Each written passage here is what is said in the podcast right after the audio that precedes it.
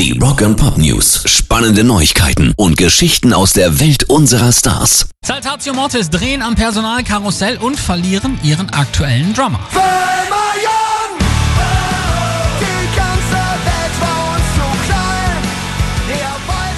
Schlagzeuger Laster Balk der Lästerliche, aka Timo Gleichmann, ist seit kurzem Papa einer kleinen Tochter und will deshalb nicht mehr konstant auf Tour sein und sich komplett um sie kümmern. Daher tritt er von seinem Dramaposten zurück. Allerdings bleibt er den Mittelalter-Metlern als Songwriter und auch als Manager erhalten und der Nachfolger ist auch schon gefunden. Für ihn sitzt nun künftig Jan S. Michon, aka Jean Méchant der Tambour, an den Drums. Die Jungs schreiben im Statement dazu, wir können uns denken, dass diese Nachricht viele von euch traurig oder nachdenklich stimmen wird, aber wir hoffen auf euer Verständnis und eure Unterstützung sowohl für Timo als auch für die Band.